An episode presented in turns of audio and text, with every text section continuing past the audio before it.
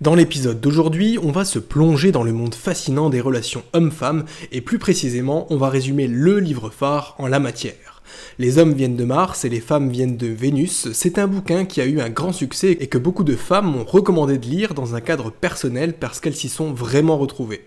D'ailleurs, cet univers de la séduction et des relations hommes-femmes, c'est une composante importante de la psychologie humaine, et à en juger par mes statistiques autour de mon résumé de l'art de la séduction de Robert Greene, j'en déduis que c'est une thématique qui t'intéresse grandement.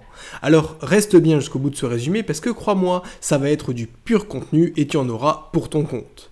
En gros, dans ce livre, l'auteur explique que les hommes et les femmes sont si différents dans leur façon de penser, de communiquer et de voir le monde que parfois ils semblent venir de planètes différentes. Ce qui ne veut évidemment pas dire qu'un sexe est mieux que l'autre, on est juste différent.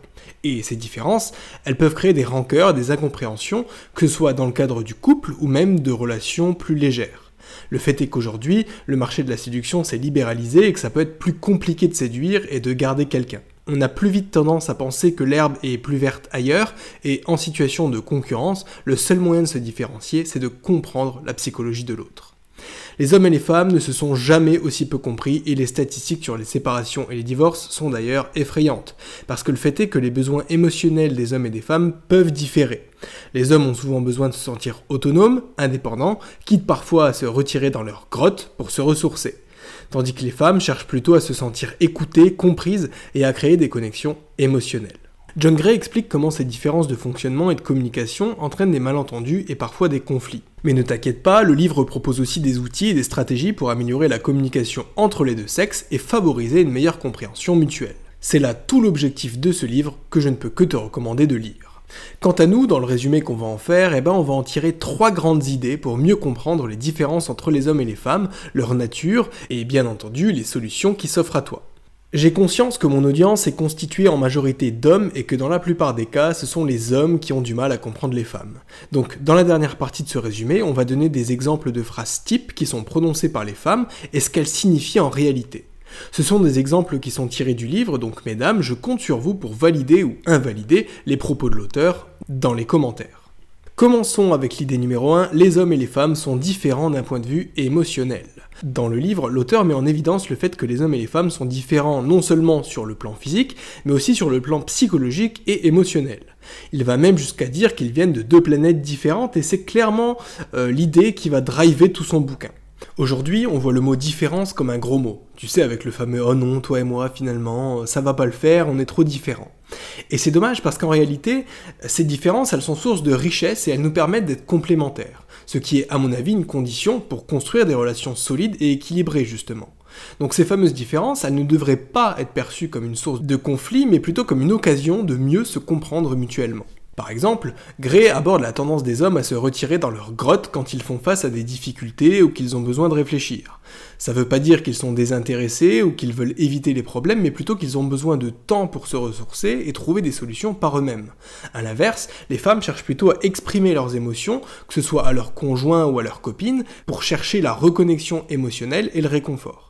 Donc là où un homme va s'isoler pour chercher une solution à un problème, une femme va plutôt chercher à parler des émotions qu'elle a ressenties à cause du dit problème.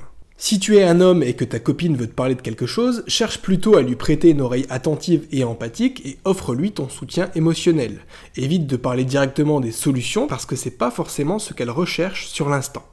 Par exemple, si elle rentre énervée du travail parce que son manager est un gros con, ne fais pas l'erreur de parler du manager et des procédures internes à l'entreprise pour régler le problème. Propose-lui plutôt d'aller faire un petit tour en ville pour qu'elle t'explique tout, dis-lui que ce soir tu lui cuisineras un petit truc pour lui changer les idées et les solutions, tu les lui proposes seulement dans un second temps. Donc l'auteur évoque des différences et évidemment on comprend bien que hommes et femmes ne fonctionnent pas pareil. Ceci étant, chaque individu est unique et on peut tout à fait retrouver des femmes plus masculines, donc fonceuses et orientées solutions, de même que des mecs féminins qui réagissent plutôt sur le moment de façon émotionnelle. Le livre donne des conseils généraux qui sont évidemment très bons, mais encore une fois, c'est à toi de faire les analogies qui conviennent pour t'adapter à ton interlocuteur. Mais en ayant en tête la big picture et les schémas généraux, tu vas déjà pouvoir faire passer tes relations avec le sexe opposé à un autre niveau. Idée numéro 2, les hommes et les femmes ont des motivations différentes. Selon l'auteur, les hommes sont heureux et prêts à se surpasser quand ils sentent que l'on a besoin d'eux, et les femmes quand elles se savent aimer. En gros, ça veut dire qu'un homme est drivé avant toute chose par son utilité sociale, tandis qu'une femme est surtout drivée par sa désirabilité sociale. Dans le cadre du couple, ça veut dire qu'un homme aura tendance à se replier sur lui-même, donc à aller dans sa grotte, s'il a l'impression qu'il n'est plus indispensable à sa partenaire. En particulier quand on lui reproche de ne pas faire quelque chose, ça va lui mettre la pression et il aura la sensation de ne pas en faire assez par manque de temps ou par manque de compétences. Il va instinctivement en déduire qu'il n'est plus digne d'être aimé et donc il va se braquer. Une femme, quant à elle, cherchera à attirer l'attention de son conjoint quand elle se sent ignorée, mal aimée ou que les efforts qu'elle fournit ne semblent pas donner lieu à davantage d'affection ou d'amour de la part de son partenaire. Face au problème, chacun va donc se mettre à parler un langage différent et c'est ça qui peut envenimer la situation. Si tu es un homme et que ta copine t'envoie des relances par message, qu'elle t'envoie des petits ça va dans la journée ou qu'elle propose d'un coup des activités un peu inhabituelles, c'est qu'elle cherche à attirer ton attention et tu ne devrais pas ignorer ça même si pour toi il n'y avait pas de problème à la base. Redonne-lui un peu d'attention si tu veux éviter de la perdre parce qu'elle est sans doute en fait en train de t'envoyer un message. Simplement, tu ne t'en rends pas compte parce que dans notre cerveau d'homme, quand il y a un problème, on en parle ouvertement. Si tu es une femme et que ton copain se met d'un coup à être un peu plus distant, plus occupé, à discuter avec toi un peu moins souvent que d'habitude, là non plus ça n'est pas bon signe. Ça ne veut pas dire qu'il ne veut plus du tout de toi, mais pour autant, il y a un problème. Par exemple, il a pu se sentir dévalorisé ou inutile à un moment donné par quelque chose que tu as dit ou quelque chose qu'on lui a reproché au boulot et qui a maintenant un impact dans votre vie commune. Parce que selon l'auteur, les hommes ont un grand esprit de compétition, ils ont besoin de se sentir compétents. Ce qui fait que si tu leur donnes l'occasion de montrer leur potentiel, ils donneront le meilleur d'eux-mêmes. Mais si ça n'est pas le cas, ils auront tendance à se dévaloriser et à s'isoler dans leur fameuse caverne. Donc mesdames, si vos mecs prennent leur distance, laissez-les un peu reprendre le lead, demandez-lui de vous proposer une idée de sortie pour le week-end prochain ou de valider une de vos tenues. Ils se sentiront de nouveau utiles, capables, et votre relation s'en portera bien mieux. Parce que nous les hommes, c'est ça notre façon de vous aimer. On veut être votre héros, on veut être votre pilier. Oups, pardon pour l'interruption, mais je profite qu'on soit à ce stade de l'épisode pour faire une petite parenthèse pub. Je voulais simplement te rappeler que si cette thématique des relations hommes-femmes t'intéresse, je ne peux que te renvoyer vers les contenus de Kamal Kemzi. Pour rappel, il anime l'une des plus grosses chaînes YouTube francophones en matière de séduction et tu la connais déjà certainement. À l'heure où je te parle, sa chaîne a dépassé les 35 000 abonnés et c'est pas forcément surprenant au vu de la qualité des conseils qu'il propose. Et c'est d'ailleurs la même chose pour ses contenus payants. C'est du concret, du pratique, j'ai moi-même acheté ces contenus-là, ça a fonctionné pour moi et c'est pour ça que je me permets de te les recommander ici. Par exemple, on sait tous que l'étape du premier date est hyper importante parce qu'elle va conditionner tout le reste de la relation. Le premier rendez-vous, c'est lui qui donne le ton. À l'issue, soit la fille en face de toi est intéressée et c'est très bien, soit elle n'est pas intéressée, dans ce cas-là ça peut être frustrant. Si tu te reconnais un peu dans ce que je viens de dire, tu peux aller jeter un œil à la formation Réussir son premier rendez-vous comme un chef. Elle t'expliquera tout ce que tu dois savoir pour ne plus rater tes premiers dates et te différencier de 99% des hommes. Et si ton problème c'est plutôt de maintenir l'intérêt d'une femme une fois qu'une certaine confiance s'est établie, voire même qu'une relation a débuté, alors je t'invite à regarder le dépliant du programme Devient l'objet de toutes ces pensées. Si tu as l'impression que tes discussions avec les filles sont fades, que tu ne sais jamais trop quoi dire et que c'est toujours à toi de leur courir après pour les revoir, alors je suis sûr que tu trouveras dans ce programme les réponses que tu cherches. Bref, je termine cette parenthèse en te rappelant bien que tu bénéficieras d'une réduction automatique de 10% si tu passes par mon lien en description et que tu indiques le code ebook 10. Honnêtement, c'est un super moyen d'approfondir tes compétences en matière de séduction et d'obtenir plus de résultats que la majorité des hommes, tout en soutenant mon travail et celui de Kamal, bien entendu. Dans tous les cas, si tu as des questions sur les programmes, tu peux venir me les poser directement. Et pour les interrogations plus techniques et plus concrètes, tu peux toujours réserver un coaching avec Kamal.